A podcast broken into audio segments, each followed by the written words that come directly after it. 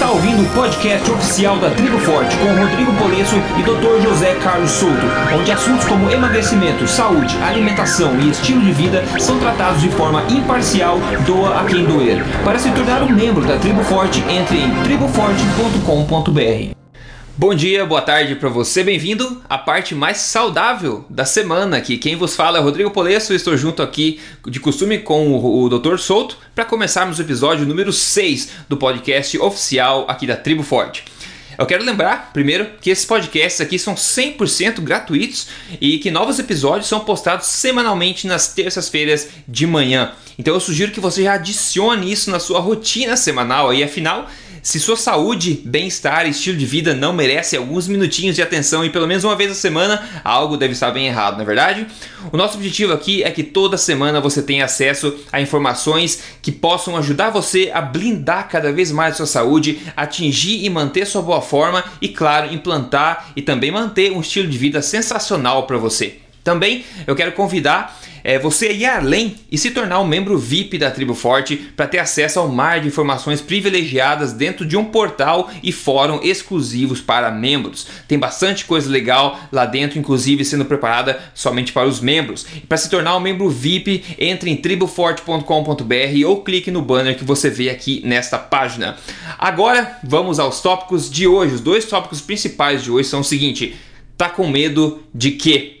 Uma reflexão sobre o tipo de pensamento irracional e mágico praticado por um grande número de pessoas que acham que qualquer problema de saúde que aparece depois de se mudar a dieta precisa ser causado por essa mudança.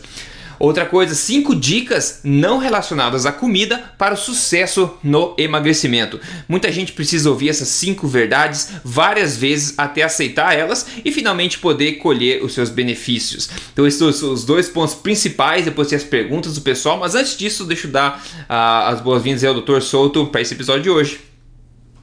Bom dia, Rodrigo. Bom dia, pessoal. Estamos prontos, motores aquecidos para mais uma conversa aqui então. E como de costume, eu vou é, fazer a primeira pergunta. Tem duas perguntas da comunidade hoje que a gente coletou. E o Dr. Souto, como você deve saber, não sabe das perguntas, então a gente vai discutir a resposta aqui ao vivo mesmo, no improviso. Então a primeira pergunta é da Sônia. E a pergunta é a seguinte: Boa noite, eu gostaria de saber sobre ingestão de legumes crus. Tem alguma contraindicação? Obrigado. Dr. Souto? Pô, essa aí me pegou de surpresa. Essa é, porque é, é um gente... assunto com resposta pronta. É, então olha só. Uh, é, é, interessante porque existe todo um movimento do crudivorismo, né? Ah. Uh, no entanto, a gente sabe, e aliás, uh, fica a dica: existe um livro de um antropólogo de Harvard, uh, sobrenome Wrangham, Uh, depois nós vamos colocar na, nos, nos uh, de, depois por escrito ali no podcast. Ah, uhum. uh, e que recentemente eu fiquei sabendo que foi traduzido para o português.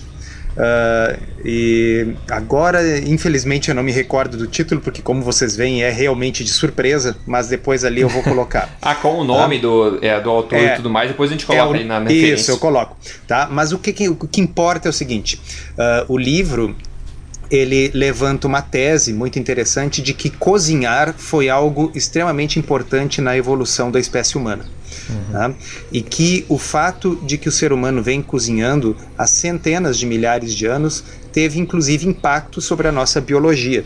É o que faz com que nós tenhamos um intestino proporcionalmente mais curto, uhum. né? porque nós já pré-digerimos a nossa comida através do cozimento, o que torna uh, a biodisponibilidade de vários nutrientes maior. Uh, em outras palavras, se nós comermos uh, uma batata crua, por exemplo, nós não conseguimos digerir aquilo ali. É basicamente um amido resistente, que até pode ter vantagens para o nosso intestino, mas para os nossos antepassados que estavam tentando obter o máximo de calorias para não morrer de fome, a batata crua não, não, não lhes adiantava muito. Mas uma vez que eles puderam cozinhar, bom, aí eles conseguiam extrair aquelas calorias.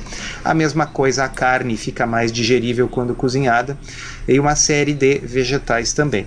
Então nós estamos uh, geneticamente adaptados por mais de uma centena de milhares de anos uh, a comer alimentos cozidos. Dito isso, tem alguns nutrientes que são destruídos pelo cozimento. Né? Então, uh, é, é, conhecido de quase todo mundo que a vitamina C, por exemplo, não tolera o calor. Uh, no entanto, tem alguns nutrientes, por exemplo, o licopeno, que é um parente da vitamina A, presente em plantas uh, de cor vermelha, em geral, como o tomate, a goiaba e outros. Uh, o licopeno ele se torna biodisponível, ele só, só consegue ser absorvido depois do cozimento. Então, Uh, eu acho que é interessante ter um misto de uh, alimentos crus e alimentos cozidos. Né? Uhum. Então, por exemplo, eu falei do tomate, é um bom exemplo. Nós podemos comer tomate cru na nossa salada e nós podemos usar um tomate cozido uh, no nosso omelete, por exemplo. E nós vamos absorver diferentes nutrientes com cada uma dessas estratégias. Uhum. Perfeito. É, que você falou a questão do cozimento. Eu não sei se foi a mesma pessoa que eu ouvi falar uma vez, mas tinha alguém falando que um uma das invenções responsáveis pelo que nós somos hoje é essa questão do cozimento, de poder coz, é, cozinhar os alimentos. Isso possibilitou, como você disse, a gente absorver mais nutrientes, mais calorias e evoluir mais rapidamente como espécie.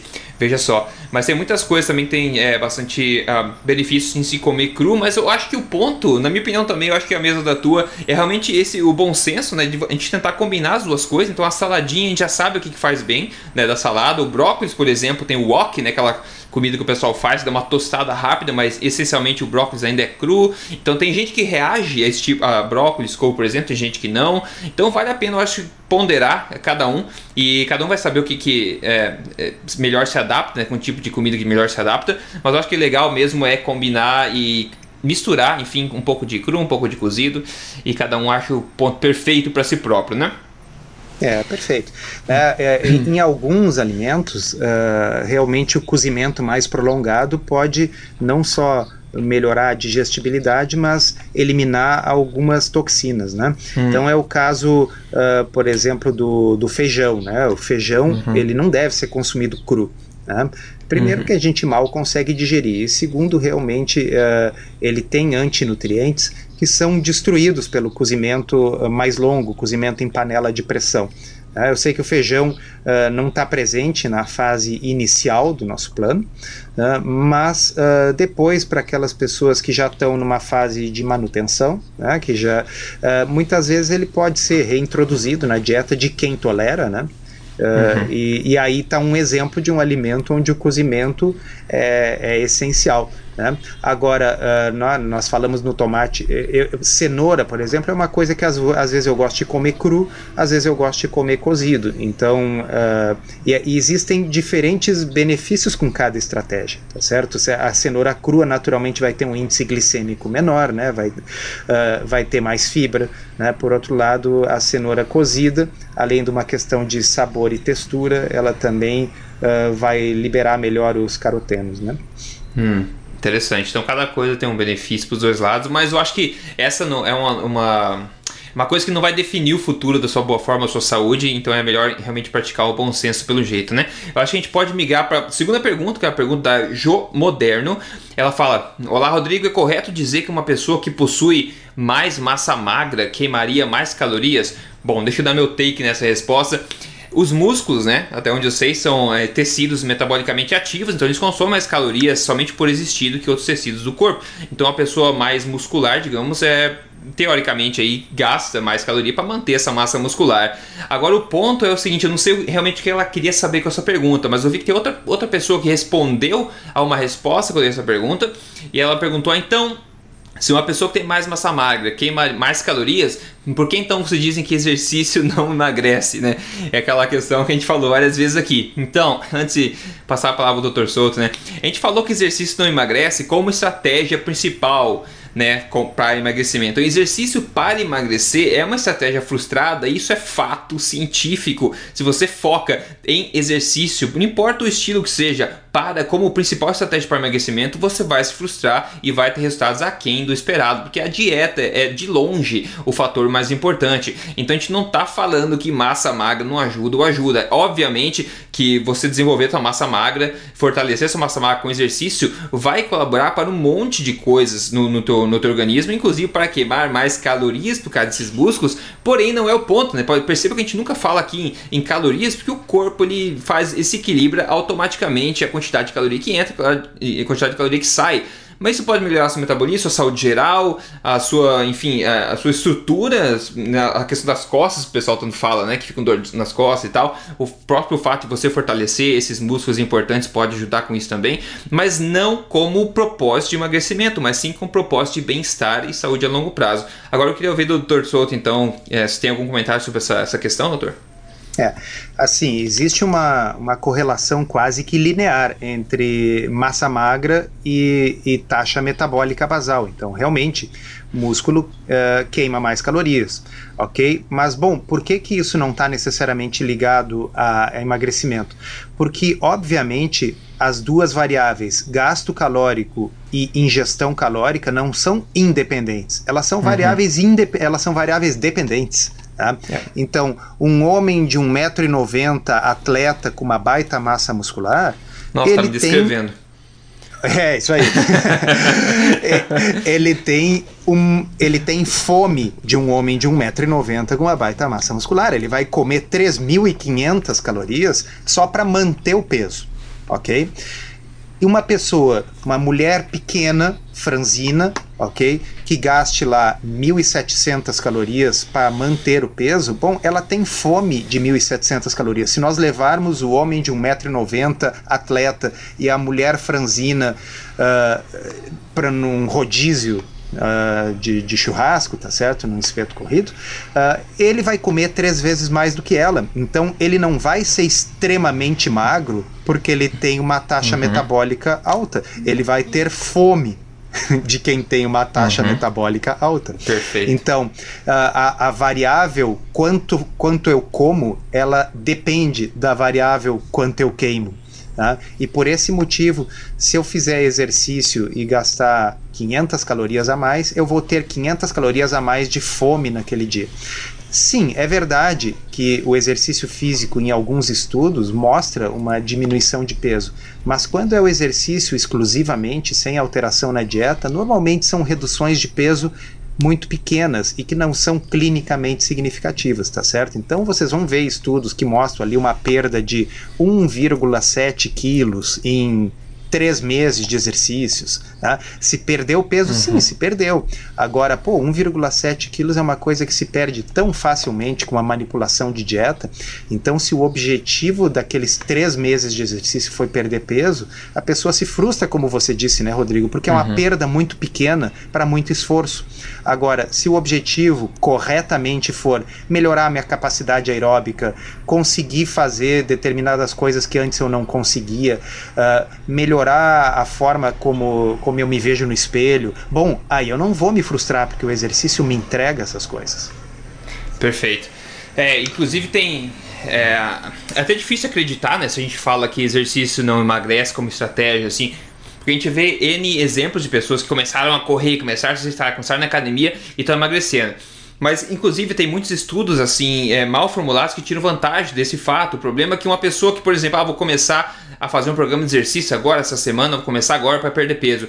Essa pessoa, ela não vai fazer só isso. Essa pessoa, já que ela tomou uma atitude para emagrecer via exercício, ela com certeza vai fazer alterações na dieta, parar de comer aquele bombom depois que ela está acostumada, a parar de tomar dois litros de coca por dia, ou qualquer outra coisa está atrapalhando. Então, na verdade, o que está causando esse, essa perda de peso é muito mais alterações de estilo de vida alimentar que ela está fazendo junto com a questão do exercício. Então tem muitos estudos mal formulados, como eu disse, que podem concluir que exercício emagrece, mas eles não consideram, né, eles não conseguem provar causa, relação causal nessa questão, porque outros fatores também colaboram, que é o mesmo caso de provar, por exemplo, que vegetarianos vivem mais que pessoas que comem carne. Pelo mesmo fator, né? A pessoa que decide se tornar um vegetariano, provavelmente ela aconteceu, na maior parte dos casos, por exemplo, ela tornou, tomou essa, essa decisão para tentar ser mais saudável, digamos. Então, se ela tomou essa decisão, não é somente a carne que ela vai tirar da rotina, essa não vai ser a, a única, né, a única modificação que ela vai fazer. Ela vai parar de fumar, se ela fuma, vai parar de beber cerveja, vai parar de tomar uísque, não sei, vai parar de fazer um monte de coisa que está atrapalhando nesse objetivo dela de ser mais saudável. Então não é necessariamente o vegetarianismo que está tornando ela mais saudável, mas sim todas as mudanças que ela faz em torno disso. Então é preciso a gente ficar bastante ciente e alerta desse tipo de coisa para não concluir as coisas erradas e nos enganarmos. Perfeito, é, sempre, concordo 100%. Ótimo, então a gente pode partir então para a primeira, primeiro dos, dos grandes pontos de hoje, primeiro dos dois pontos que a gente vai tratar, vai focar hoje nesse episódio, e o primeiro deles é tá com medo de quê? Tá com medo de quê, ok? Esse é um, inclusive, um artigo que o Dr. Souto postou no blog dele, com milhares de comentários lá e eu achei sensacional, excepcional. Então, antes de abrir discussão para você entender um pouco mais sobre o que, é isso, eu vou ler aqui o que, o Dr. Souto tinha me falado durante a semana para a gente tratar aqui no, no podcast. Então, o que, que ele recebeu foi o seguinte: um paciente que está tendo dores abdominais intensas e quer parar a dieta.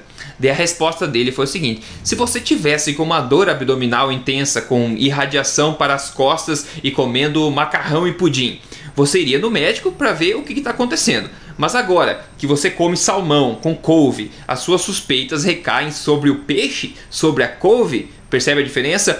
Brócolis, por exemplo, não dá dor abdominal intensa. Atum não causa doenças. Então o ponto é o seguinte: as pessoas quando resolvem alterar a dieta e tomar, por exemplo, pegar um estilo de vida palio, um estilo de vida low carb, uma alimentação forte do tipo código emagrecer de vez ou da tribo, por exemplo, alterar o estilo de vida alimentar, a pessoa faz isso já começa a ficar com os olhos abertos, as orelhas levantadas qualquer coisa estranha que possa acontecer. Então, se ela tropeçou na rua, ela vai se perguntar se será que ela tropeçou na rua por causa da falta de atenção que a dieta nova causou? Será que esse é o problema? Só que numa situação normal, se ela não tivesse alterado a dieta, ela ia tropeçar na rua e ia fazer o quê? Ia falar, pô, que droga, não estava olhando para o chão, por isso eu tropecei na rua. Agora, porque ela fez uma alteração na dieta, ela tropeçou na rua e vai se questionar se não é aquela, aquele salmão que ela está comendo novamente, é, agora no almoço, no dia a dia, que está causando a falta de atenção que causa ela tropeçar na rua. Então é uma coisa meio que estúpida, na minha opinião, que acontece, mas é uma coisa que acontece com uma frequência assustadora e até irritante, na verdade, porque as pessoas estão se enganando com esse tipo de coisa, as pessoas estão com medo.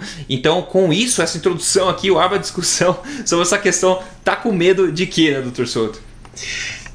É incrível, assim, é praticamente todos os dias chega alguma variação desse questionamento. Eu, eu, não critico as pessoas por fazer esse tipo de pergunta, mas é que me espanta um pouco o grau de medo que a pessoa tem que ter para atribuir determinadas coisas à dieta. Eu quero dizer com medo o seguinte: uh, normalmente as pessoas. Uh, Acham, ouviram falar, olha, existe aquela dieta da proteína, que é uma dieta que emagrece, mas que vai entupir suas artérias e explodir seus rins. Tá? Então, uh, nós já falamos aqui, mas sempre é bom falar, né? Isso que nós defendemos não é dieta da proteína. Aliás, acho que nem existe dieta da proteína. É uma Nunca coisa que se, per se perdeu na tradução para o português. É tá certo? Porque ela, ela, existe dieta de baixo carboidrato, existe dieta paleolítica, existe dieta low carb, high fat, mas dieta da proteína, ou seja, uma dieta da proteína seria uma dieta basicamente de proteína, isso nem é viável, isso, isso nem, nem se. A pessoa se sente mal, não tem como fazer, e, e, e ninguém propõe isso. Tá? Mas as pessoas ouviram falar, ouviram falar que elas vão, vão perder os rins, vão perder o fígado por causa disso. Tá? Então as pessoas têm medo. Os seus amigos, seus parentes, seus maridos e esposas dizem que essa dieta é uma loucura e que ela vai se arrepender gravemente de estar tá fazendo isso, que a sua saúde vai deteriorar. Então esse medo, na minha opinião, é esse medo que faz com que a pessoa apresentou uma espinha na testa é por causa da dieta. Uhum. Poxa vida, você nunca teve uma espinha na testa quando comia, uh, entendeu? Uh, Big Mac com milkshake? Tinha, uhum. mas aí o que, que era aquela espinha na testa? Puxa vida, era um azar, né? Uma espinha na testa. Tá? Agora que eu não como Big Mac, eu não como milkshake, eu como um filé com, com alface, tomate, umas aspargos, tá certo? Bom, então agora é por causa da minha dieta que eu tenho uma espinha na testa. Puxa vida, uh, as pessoas simplesmente podem ter espinhas na testa. tá certo? Então, uh, e, e, isso assume uma. Uh, uh, é, é, é, várias vezes eu já recebi, no, no podcast passado, nós falamos sobre cálculo renal. Né?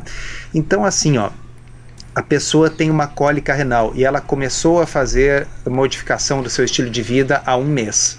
Tá? É a dieta, tá certo? Ela já teve sete cólicas renais na vida, quando ela comia pizza com cerveja, uhum. ok? Mas aí era um azar. Ou é porque eu tenho uma família que tem cólicas renais, ou até porque eu bebo pouco líquido. Mas agora que eu deixei de comer pizza com cerveja e passei a comer camarão com catupiry e alcaparras, okay? bom, agora é por causa da dieta. É, Veja é melhor bem. voltar a comer a pizza com cerveja, né? É, é, é, dá vontade de dizer isso. Olha, quem sabe volta a, a comer pizza com cerveja, porque é, todo mundo sabe que pizza com cerveja é a melhor solução para cálculos renais. assim, a gente todo mundo tem queria que, que fosse com ironia, tá certo? É, é. Então, uh, obviamente, aquele cálculo que desceu para o ureter e provocou um, um, uma cólica renal, ele já estava no rim há, há, há um ano, tá certo? E aquele cálculo desceu porque, enfim, o, o alinhamento dos planetas, é, né, o azar, o horóscopo, alguma coisa fez com que aquele cálculo descesse. Uhum. Obviamente, não é o fato de você ter assumido uma dieta mais saudável que fez com que os cálculos descessem com vingança. Né? certo. É, um você deve ter outros exemplos aí é, também, né? Eu acho que tem incontáveis, né? Mas é, é engraçado. Eu acho que um dos principais problemas por que isso acontece é que a pessoa, quando ela começa, assim, ela escuta o nosso podcast, ou ela lê o teu blog, ela lê o emagrecerdevez.com, ela se motiva a começar a fazer uma alteração na alimentação de acordo com o que a ciência mostra que é o correto. Só que aí é o problema. É uma coisa que não é mainstream ainda, não tá na boca do povo. Então, se você começa a fazer uma, uma dieta que é correta, mas aí, ironicamente é completamente diferente do que a maior parte da população das autoridades por aí diz que é correto, você acaba fazendo uma coisa que é diferente do que todo mundo ao redor de você vê como correto. Então você fica aquela pulga atrás da orelha de eu tô tentando fazer algo diferente, todo mundo ao meu redor me fala que eu sou maluco, todo mundo ao meu redor me fala que eu tô fazendo coisa errada. Então isso, você fica aquela, aquela dúvida, ah, será que eu vou fazer isso mesmo? Eu tá esperando a primeira, o primeiro obstáculo, a primeira coisa negativa para você meio que cair nas graças da e sucumbir à pressão desse pessoal para dizer é mesmo, eu não devia ter tentado fazer isso. Olha só, agora é, eu tô pensando é mesmo, na Todos eles tinham razão. Como eu fui é. louco de ter feito isso, né? É, é, é no, no, fundo e por isso que o título daquela minha postagem é essa. Você tem medo de quê? Porque o medo é que está por trás. Então uh, é, é preciso e uh, que cada um que está nos ouvindo estude, quer dizer, estude, veja os artigos, aquilo que a gente escreve, sabe? Se for o caso, uh, leia o Código Emagrecer de, ver, de Vez, leia o livro, né? Uh, para que estudando, vai expurgando, vai fazendo o exorcismo desses medos, desses uhum. fantasmas, tá certo? Então, o momento que a pessoa sabe, viu que tem vários artigos que mostram que não tem nenhuma relação de problemas renais com dieta, momento que a pessoa lê e vê que não existe nenhuma relação de problemas no fígado com dieta, bom, talvez o conhecimento seja a forma mais importante de dominar esses medos, né? Porque senão, se a pessoa morre de medo vamos dizer, ela diz assim: olha, parece que não faz mal pro fígado, mas no fundo eu morro de medo de ter um problema no fígado fazendo essa dieta. Aí a pessoa uh, tem, sei lá, uma cólica biliar, porque tinha uma pedrinha na vesícula, é porque eu mudei de dieta. Pessoal, a pedrinha na vesícula estava lá antes de você mudar de dieta. tá Olha, pois é, exato. Um... Agora, se a Diga. pessoa tivesse uma cólica biliar antes, quando ela comia miojo, aí ela dizia, puxa, que azar, eu tô com uma pedra na vesícula. Mas agora que ela parou de comer miojo, tá certo? E come ali um, uns ovos mexidos com tomate seco, bom, agora, não, agora a pessoa uh, é porque mudou de dieta. É, é. Sabe outro exemplo que veio para mim hoje? A minha a minha mãe encontrou na rua uma, uma senhora que morava perto da gente em Curitiba quando eu morava lá. Ela tem 84 anos hoje e aparentemente ela tá com 10 quilos a menos do que o normal. Ela tá bem magra mesmo, sabe? Só que a minha mãe falou pra mim, né? Ela, ela contou pra minha mãe que ela, o médico dela orientou ela a comer carne uma vez só na semana porque ela acabou de fazer uma angioplastia, né? É, Então o médico receitou que ela comesse carne somente uma vez por semana. E olha, não tem nem palavras para dizer como é que você pode, como é que a vida de uma pessoa que está com um problema, com 84 anos, pode ficar ainda mais miserável né, com um tipo de sugestão dessa. É complicado. Uh, nesta, nessa mesma postagem, uh, onde a gente fala da história do medo, uh, eu coloco uma coisa ali que eu vou, vou tentar reproduzir aqui sem ler para vocês, mas que é assim: o fato de que a maioria das coisas que nos atinge tem um certo grau de aleatoriedade. Tá? Então uh, é muito comum a gente ver comentários do tipo assim: ó, uh, eu tenho uma tia, uma avó que fumou a vida inteira e, e nunca teve nada no pulmão. Tá? Uh, isso não significa que fumar não aumente o seu risco de ter um problema no pulmão. Da uhum. mesma forma, a gente tem o contrário: pessoa que sempre comeu certo, fez exercício, nunca fumou e arranja um câncer avançado. E aí vem a pergunta: poxa vida, mas por que essa pessoa teve? Então, assim, ó, a alegoria que eu faço é, é a alegoria da, das rifas. Tá? Então é como se cada um de nós nascesse com vários bilhetinhos de rifa para as diferentes doenças. Tá? Então eu tenho lá o bilhetinho de rifa uh, que se for sorteado eu vou ter doença no coração, ou eu posso ser sorteado para ter um AVC, ou eu posso ser sorteado para ter câncer. Tá? Todos nós temos os bilhetes. Se nós vamos ser sorteados ou não é uma questão aleatória, depende da sorte, no caso do azar. Tá? Quando o cara fuma, tá? ele comprou 30 bilhetinhos da rifa do câncer de pulmão. Ele tem 30 uhum. vezes mais chance de ter câncer. Mas, como todo mundo sabe, o cara que tem 30 rifas não é necessariamente quem vai ganhar o sorteio. Tá? Pode uhum. ser que a uhum. pessoa que tenha um único bilhetinho seja o sorteado, seja o contemplado com aquela doença. Tá? Então é importante ter essa noção de que, uh, por mais que a gente faça tudo certo, tá? isso não, uh, não vai garantir que nós jamais teremos uma doença. Tá? De modo que a gente tem que uh, entrar nesse estilo de vida com bom senso, saber assim: olha, eu vou fazer aquilo que é o melhor para mim, aquilo que a ciência mostra que tem a melhor chance de dar certo, que tem a melhor chance de me dar uma saúde vibrante, com um bem-estar, de manter meu peso sem esforço. Agora, eu posso um dia ter um infarto? Posso, assim como eu poderia ter um infarto se eu fosse uh, um vegetariano que nunca fumou e nunca bebeu, assim como eu posso ser um sujeito que fuma, bebe cerveja, come pizza todos os dias e viver até os 99 anos de idade sem ter hum. nenhum problema e morrer dormindo, tá certo? A, a vida não é justa. O mundo não é determinista. Eu não tenho como escolher as doenças que eu vou ter ou não. Eu só posso escolher quantos bilhetinhos de rifa eu vou comprar. Uhum. Tá? Eu vou querer o mínimo possível dos bilhetes de rifa de, de câncer e doença cardíaca. Mas se eu vou ser sorteado com um bilhetinho só, depende da sorte ou do azar, não é isso? Perfeito. Eu acho que a gente, todo mundo consegue afetar nessa, nessa, nessa questão, né, a probabilidade das coisas acontecerem, mas ninguém consegue evitar 100% ou causar 100% desses problemas, né? Então é importante realmente ter em mente esse tipo de coisa. E muita gente acaba concluindo erroneamente, né? Por exemplo, ah, meu avô fuma há 60 anos e até hoje está vivo, não tem câncer nenhum. Então fumar não causa câncer, né? E é, é, é parece uma coisa meio é, boba da gente falar, mas tanta gente leva esse tipo de raciocínio a sério. E isso é muito perigoso, né? E o pessoal acaba tomando decisões erradas no dia a dia baseando-se nesse tipo de argumento fraco. Então essa questão, pode fechar, então a questão tá com medo de quê, né? Se pergunte se você está nessa situação, se pergunte isso.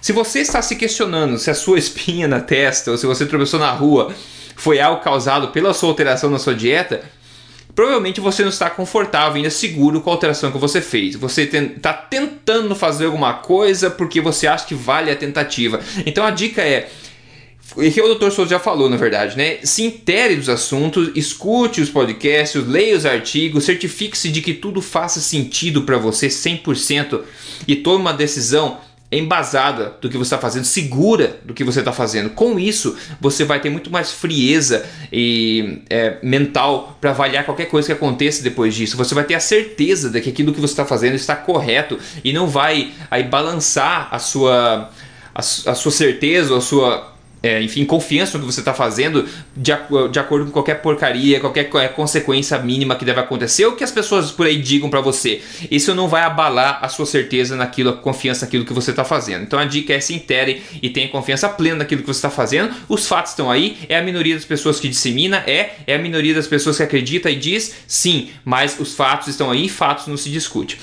Ok, é, fechando essa parte da questão do medo, eu espero que as pessoas sejam menos medrosas agora, né? esse é o ponto, né? E a gente vai partir para o segundo ponto principal aqui do nosso podcast hoje, que são cinco dicas não relacionadas à comida para o sucesso no emagrecimento. Então, uma discussão rápida sobre cada uma delas, eu espero que seja útil para você e se você se identificar com uma delas, ótimo, melhor ainda. A primeira dica, então, é não se engane com os resultados da primeira semana. Foque no objetivo. Ok? Isso é impressionante. A gente já falou isso uma vez aqui no, no podcast, principalmente o pessoal que está seguindo agora o programa Código Emagrecer de Vez, tem um fórum lá dentro, então o pessoal toda semana, todo dia vai lá dizendo: Ah, pessoal, perdi tanto, perdi tanto. Na primeira semana é muito normal perder bastante peso. Tem gente que perde lá 2,7 quilos até 4,9 quilos em uma semana, o pessoal já postou lá dentro. E eu, na verdade, fico sempre com o pé atrás quando isso acontece. Eu não fico animado, eu fico, na verdade, receoso, principalmente quando as pessoas postam esse tipo de informação de uma maneira extremamente emotiva e feliz, assim, ah, meu Deus do céu, isso finalmente está funcionando para mim, eu perdi 5 quilos uma semana, meu Deus, sou tão grato, sou grato, tão grato. Isso vai colocar a barra, né, vai posicionar a barra alta já no começo. Se a pessoa não souber o que vai acontecer, o, o que é o normal de se acontecer ao longo das semanas, ela vai se frustrar já na segunda semana. Porque por vários fatores que a gente já mencionou, perda de água, etc., essa primeira semana tipicamente vai ser a semana em que você perde mais peso ou medidas que seja por vários desses fatores e não porque você emagreceu um monte, não porque a dieta está funcionando mais que o normal. Então, à medida que você segue a semana, as pessoas vão notar que a perda de gordura vai começar a cair em direção a uma, um ritmo normal de perda de gordura, um, um ritmo natural de perda de gordura.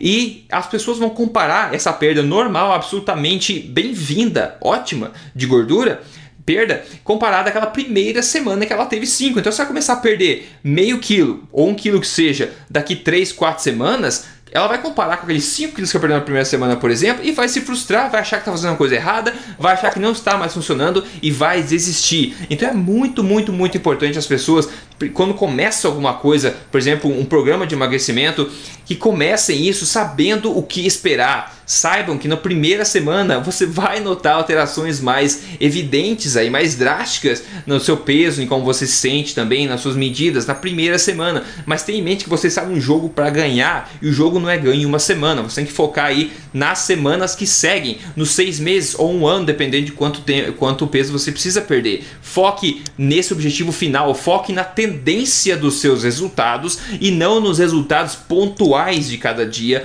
ou de, da semana. É muito importante você focar nessa tendência, porque isso vai te proteger contra essa frustração e essas ideias erradas que você pode construir na sua cabeça. É isso aí. Eu acrescentaria o seguinte: nada contra a pessoa comemorar aquela perda grande inicial. É uma sensação boa.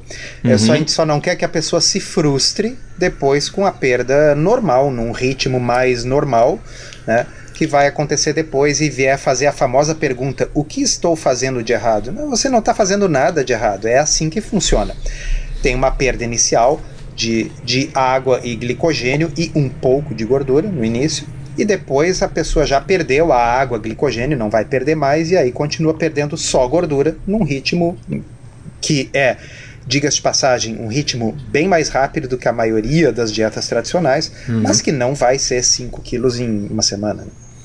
Exato, exato. E outra coisa também que eu vou complementar aqui é a questão da balança. As pessoas são condicionadas a, a, a ter a, considerar a balança como o único método de se medir o progresso numa, numa, numa dieta, numa perda de peso, num programa. A balança, na verdade, ela pesa, ela mede o seu peso bruto, como a gente sabe. É o peso bruto. Ela não, ela não te mostra o que está realmente acontecendo dentro de você. Então eu sempre te costumo dizer, né? Preste atenção em como você se sente, preste atenção na sua clareza mental, na sua disposição, na, enfim, como você se sente mesmo dia a dia tire medidas né, de vários pontos do seu corpo e considere isso como sendo o método mais é, eficiente de, e eficaz também de você medir o progresso, a direção que você está indo no seu programa de emagrecimento e tente não focar tanto na balança, porque ela vai realmente te enganar. A gente já comentou também isso em podcast. O teu peso flutua por diversos fatores, até mesmo durante o dia. Então, tentar se desvincular um pouco dessa, dessa paixão tão é, é, turbulenta que as pessoas têm, essa relação com a, com a balança, né? Perfeito, é isso aí. É, então legal. Então, primeiro ponto, novamente, não se engane com os resultados de curto prazo, resultados da primeira semana e foque no seu objetivo, foque na tendência do que está acontecendo. O segundo ponto, então, a segunda dica, não relacionada à comida para o sucesso do emagrecimento é assuma a responsabilidade da sua decisão de emagrecer.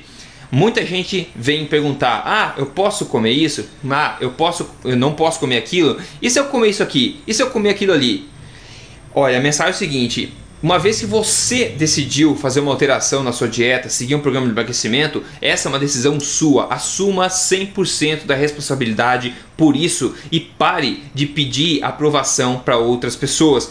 Entenda como tudo funciona. É por isso que até no Código Emagrecer de Vez lá tem aulas completas ensinando todas as bases, porque eu não quero que ninguém siga as coisas cega, cegas. Eu quero que as pessoas sigam as coisas porque elas entendem como funciona, entendem os benefícios e por isso elas decidem seguir. É só assim que a gente consegue sucesso é, perene nessa questão. Então entenda como tudo funciona e assuma as consequências dos seus atos.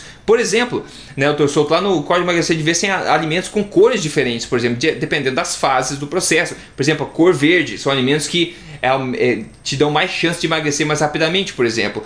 É, alimentos amarelos vão moderar o seu processo. Alimentos vermelhos podem frear o seu processo. Então a pessoa já sabe disso. Só que sempre tem as pessoas que perguntam, por exemplo, no fórum lá: Ah, mas se eu comer um pouco dos alimentos amarelos, vai ter algum problema na primeira fase, que seria a fase só de alimentos verdes? A pessoa já sabe, ela está querendo uma aprovação, ela está tá esperando um abraço amigo, ela está querendo um apoio extra, ela não assumiu 100% a responsabilidade. Então a minha resposta é sempre assim: bom, você já sabe que ao comer os alimentos amarelos você vai moderar o seu processo, você vai deixar ele mais lento um pouco. Então se você já sabe disso, você já sabe a resposta. Então se você decidir comer alimentos da parte amarela, tenha em mente que isso não vai necessariamente te ajudar a chegar mais rápido no seu objetivo.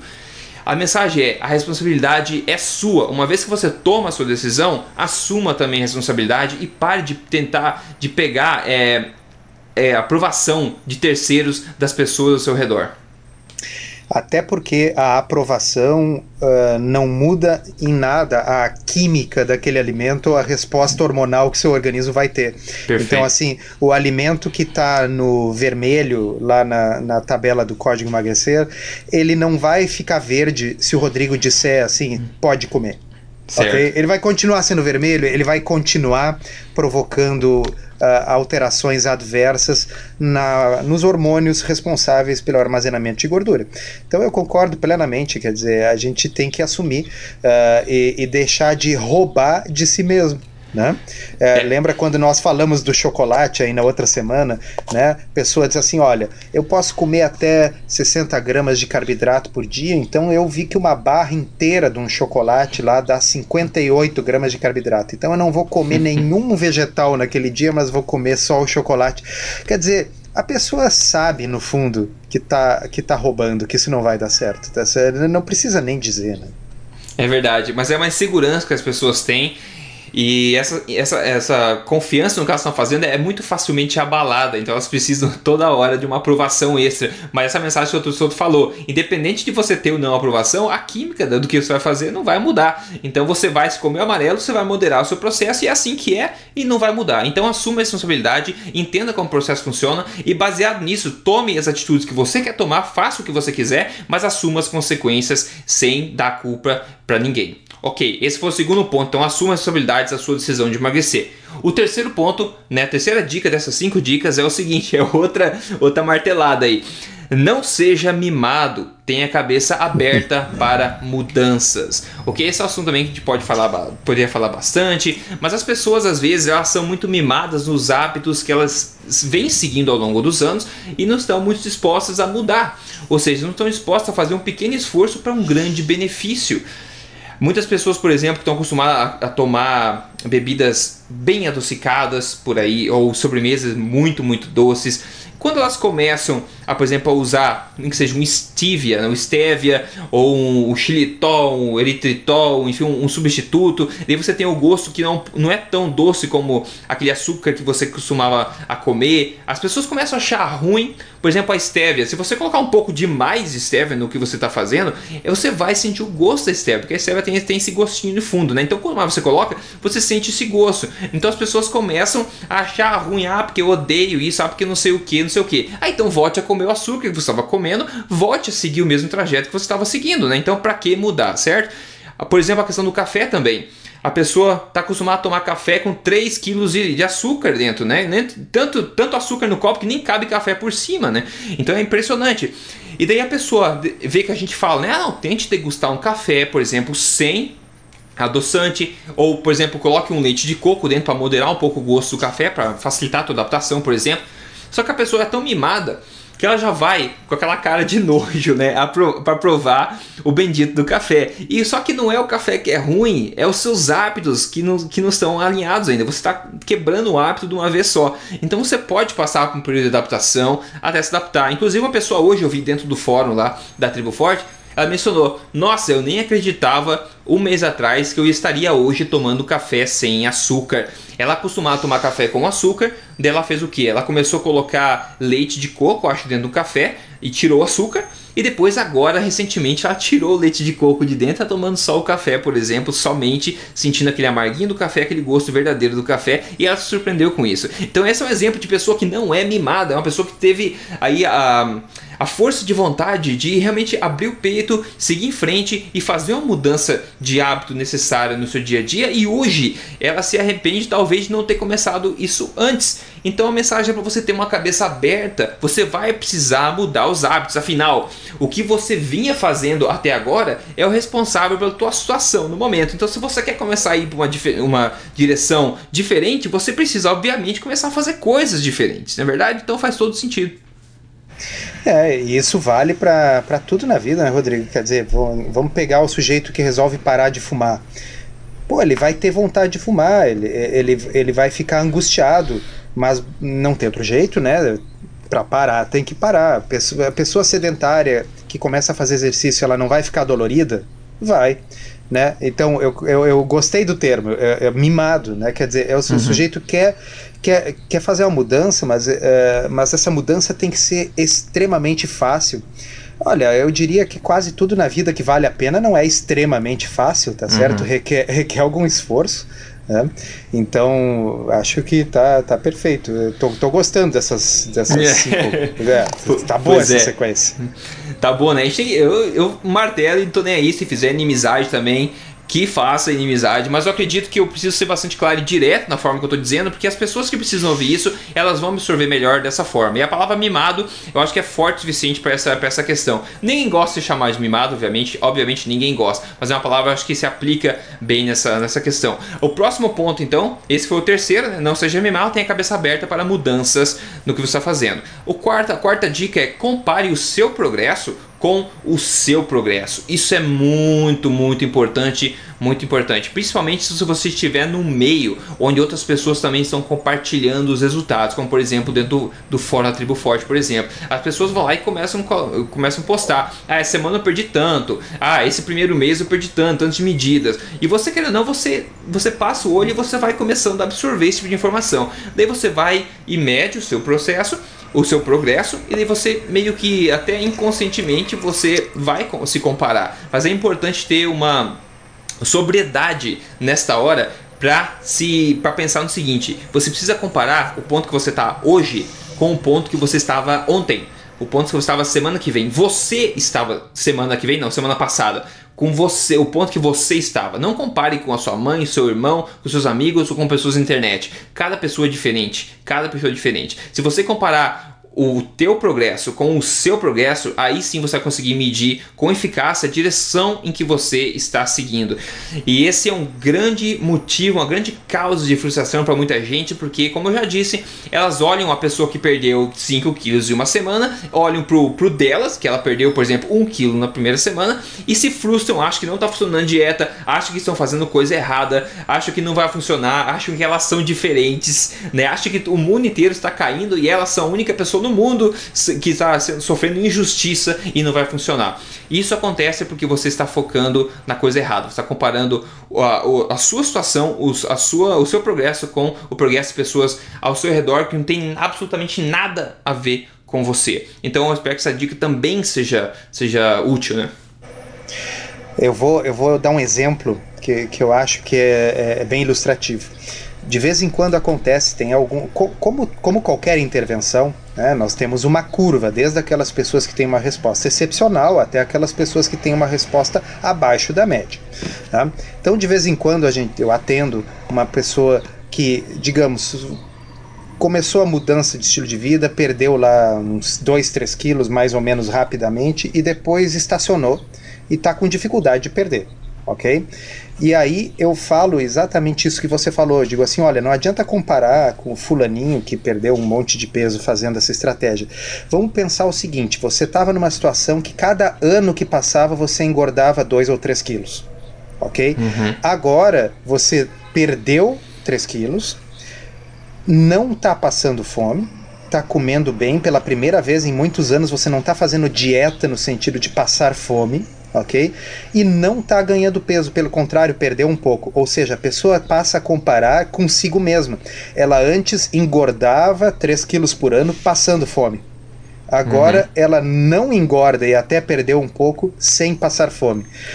Queria perder mais peso? Queria. Às vezes não é tão simples. Às vezes a gente tem que testar várias estratégias alternativas, fazer um ajuste, uh, vamos dizer, um ajuste fino no plano. Uh, e pode ser que a pessoa nunca atinja aquilo que ela imaginou como a sua perda ideal. Mas a pergun essa pergunta muita gente que segue no blog já me viu fazer. Qual é a alternativa? Você conhece uhum. uma alternativa melhor, tem um outro estilo de vida que vai fazer, fazer você fazer você perder mais peso com menos sofrimento uh, e de forma duradoura. Eu não conheço. Se, me apresentem que eu vou colocar lá também em parelho junto com aquilo que eu já proponho, porque o que eu conheço são métodos de fome extrema, fadiga extrema e que uhum. tem resultado não duradouro. Exato, e todo mundo já sabe disso. Inclusive, esse ponto pode ser relacionado com essa questão anterior que a gente falou do medo. Às vezes a pessoa decidiu, como você falou, a situação atual da pessoa, que ela semana a semana vem ganhando 300 gramas, 400 gramas, em seis meses ela ganhou 5 quilos, vem engordando, sentindo mal, inchado, com sono, falta de exposição. Então ela decide fazer um programa de emagrecimento correto, por exemplo, entra no código emagrecer de vez que seja lá e começa a seguir a fase 1, começa a perder 4 quilos na primeira semana, 2 quilos na segunda, 1 kg na terceira, 500 gramas na, quarta, depois na quinta 500 gramas, 500 gramas na próxima semana, e ela começa a ficar desanimada, frustrada, acha que não está funcionando, começa a ficar triste, e eu acho que nada funciona para mim, então vou voltar atrás fazendo coisa errada, não adianta o que eu estou fazendo. A pessoa fica cega e acaba ignorando todos esses benefícios gritantes que ela está colhendo semana a semana, mas por uma realmente uma falta de, de habilidade para. É, de... e, e, o mais incrível, Rodrigo, assim, uhum. é que o voltar atrás não é voltar para uma situação alternativa na qual estava dando certo. Exato. Tá certo? Exato. é isso que me espanta. Porque a pessoa diz, ah, eu não tô conseguindo mais perder. Eu cheguei num ponto que eu não, não perco mais peso. Ok, tá. Mas antes você tava ganhando. E ainda por cima fazendo força para passar fome comendo comida ruim. Agora você tá comendo comida boa, não tá passando fome, não se sente privada e já perdeu uma boa quantidade de peso. Bom, parou de perder. Tinha mais peso para perder, digamos assim, gostaria de perder mais. Mas porque não está perdendo mais, voltar para uma situação que era uma situação onde a pessoa estava ganhando eu não consigo entender esse raciocínio, entendeu? Pois é. é claro, a, a, gente sabe que tem mecanismos psicológicos para isso, a pessoa está frustrada, mas vamos raciocinar, né, pessoal? Uh, a situação anterior, uh, se nós vamos largar esse plano que nós estávamos seguindo, é para ir para outro plano, mas qual é o outro plano? O outro plano era a vida prévia, a situação anterior, mas a anterior era pior, tá certo? Uhum. Era, uma, era uma situação de privação de comidinha diet e ganho progressivo de peso. Então não faz é. sentido, tá certo? Eu não consigo entender isso. É, exato. Então por isso que eu acho que essa, esse tipo de conversa é importante, que as pessoas que estão na situação podem realmente ganhar uma sobriedade adicional aí sobre essa questão e a próxima vez se perguntar então se o que elas estão fazendo faz sentido mesmo ou se é somente um, aí, um truque emocional que a sua cabeça está aplicando em você mesmo e você vai acabar sofrendo de vítima nesse caso. Então a quarto A quarta dica das cinco é compare o seu progresso com o seu progresso. E a última última dessas cinco dicas, que eu acho extremamente importante, tá? Não só no meio do emagrecimento, mas no sucesso, na felicidade, qualquer outra coisa, é o seguinte: faça parte de um meio catalisador para o seu objetivo, ok? Rodeie-se de pessoas alinhadas com o mesmo objetivo e pessoas que te deem força para seguir em frente. Tem uma pessoa muito esperta, muito inteligente, eu acho que é o, é o Jim Rohn, na verdade, é uma pessoa bastante famosa que já, já faleceu. Ele diz o seguinte: que você, em todos os aspectos, é uma média das cinco pessoas com as quais você mais convive, com as quais você passa a maior parte do seu tempo. Então você é uma média dessas cinco pessoas. Então você é uma média em felicidade, em sucesso, em sucesso no relacionamento, em disposição, em corpo, em boa forma. Você é uma média das cinco pessoas com as quais você mais convive no seu dia a dia.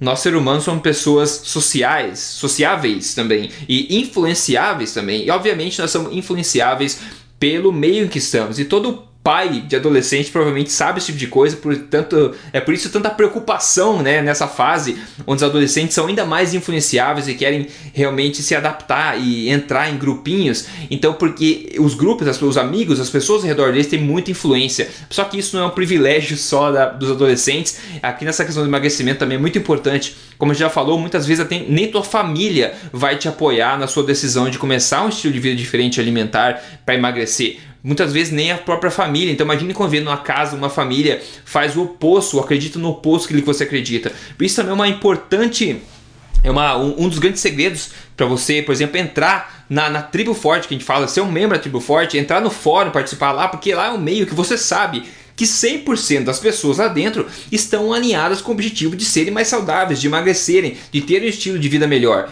Então, se você está no, no trabalho, por exemplo, cercado de pessoas que estão com péssimos hábitos, tirando até sarro de você por você estar tá comendo aí um bife achando que vai emagrecer né, no seu dia a dia, por que pareça, você pode sempre pegar e é, e por aconchego desse fórum, por exemplo, desse grupo de pessoas que vai te abraçar porque elas são alinhadas com o mesmo objetivo, vão te dar força, vão catalisar o seu processo, vão acelerar o seu processo. Então é muito importante que você filtre as pessoas com quem você passa o seu tempo, porque elas vão ter um impacto muito, muito forte na tua situação, no teu progresso e em atingir os seus objetivos.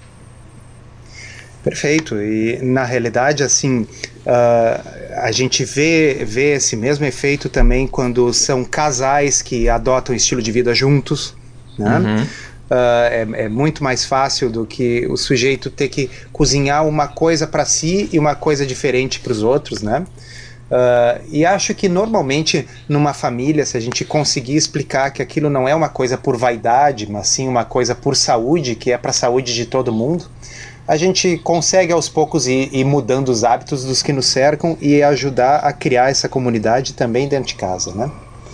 Uhum, com certeza, e a influência é muito grande realmente do meio que a gente está. Como a gente falou no começo também, né? Que as pessoas acham que a dieta que você está seguindo é maluca, é, é louca. E se você escuta isso 20, 30 vezes, você começa a aceitar isso como verdade, né? Tem gente que fala, né? Você fala tantas vezes uma mentira que ela vai acabar se tornando verdade. E a mídia sabe disso, o pessoal do marketing sabe disso, isso acontece, é um fato do. É um, assim que o ser humano funciona. Então é importante que você escute mais, digamos, verdades alinhadas com o seu objetivo do que essas falsas verdades ou mentiras ao seu redor. E para você se proteger, se blindar e para não começar a aceitar essas coisas como verdade para si próprio. É muito importante acabar e você não acabar se frustrando por motivo que não existe, né? Então, legal. Então as cinco dicas eu vou falar de novo é, quais são essas cinco dicas. A primeira, não se engane com os resultados da primeira semana, ou seja, resultados do curto prazo, e foque-se na tendência no longo prazo. Foque no teu objetivo final. Segundo, assuma a responsabilidade da sua decisão de emagrecer. Uma vez que você toma a decisão de fazer isso, assuma 100% da responsabilidade e das consequências dos seus atos. Terceira, não seja mimado, tenha a cabeça aberta para mudanças, né? Você quer chegar num lugar diferente, você começar a fazer coisas diferentes. A quarta, compare o seu progresso com o seu progresso e de ninguém mais. E finalmente a quinta dica, faça parte de um meio catalisador, filtre as pessoas, filtre o meio, né? Escolha melhor o meio em que você, o meio que você convive com as pessoas que você convive, onde você gasta a maior parte do seu tempo, ok? Com isso em mente, eu convido você também a ir além novamente, se tornar um membro VIP da Tribo Forte, participar do fórum e ter acesso ao portal exclusivo somente para membros, tá? Entre em triboforte.com.br e ou clique no banner aqui que você vê nessa página aqui, se você está vendo o podcast no Emagrecer de Vez, você vai conseguir ir lá para dentro e ver com seus próprios olhos o que você tem acesso e juntar essa família, esse movimento grande que está crescendo a cada dia. Segundo, se você, se o seu objetivo especial é emagrecer urgentemente, se você quer emagrecer, esse é o seu objetivo, a gente convida você a participar do Código Emagrecer de Vez, que é o programa mais novo e mais poderoso que eu conheço. Obviamente sou suspeito de falar, mas é o programa mais novo e poderoso de três fases, estruturado para você seguir do começo ao fim para atingir o seu peso ideal de forma correta, seguindo o que a ciência mais moderna hoje atual prega. Então, para isso, entre em código emagrecerdevez.com.br. Seu objetivo é emagrecer urgentemente com um método que é cientificamente comprovado. Então é isso. Espero que o episódio de hoje tenha sido útil para você, que as mensagens que a gente falou tenham chegado ao ouvido das pessoas que precisam ouvi-las e que tudo tenha sido útil realmente. Eu quero é, passar a palavra para o Dr. Souto aqui, dar o tchau para vocês e daí já acaba esse episódio. Então, só para dar um, um, último recado para o pessoal, aí eu tinha deixado essa pendência. O livro em português chama-se Pegando Fogo: Por que cozinhar nos tornou humanos, de Perfeito. Richard Wrangham. Ah, é Perfeito. excelente o livro, sensacional, recomendo a leitura para todo mundo. E com isso me despeço, um abraço para os ouvintes e um abraço, Rodrigo. Magnífico. Obrigado, Dr. Souto. A gente se fala então na próxima semana. Lembre-se, episódios novos todas as terças-feiras. Faça desse podcast da Tribo Forte parte da sua rotina semanal, aquele momento onde você prioriza saúde, ok? Um grande abraço e até o próximo. Até mais.